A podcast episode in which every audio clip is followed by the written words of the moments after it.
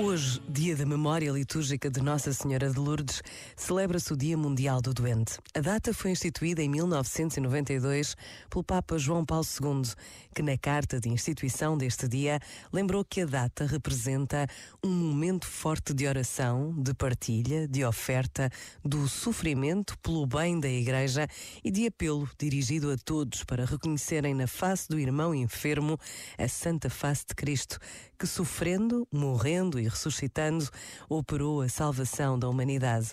Rezar por quem está doente, conhecidos e desconhecidos, é algo que todos agradecemos. Pensa nisto e boa noite. Este momento está disponível em podcast no site e na app.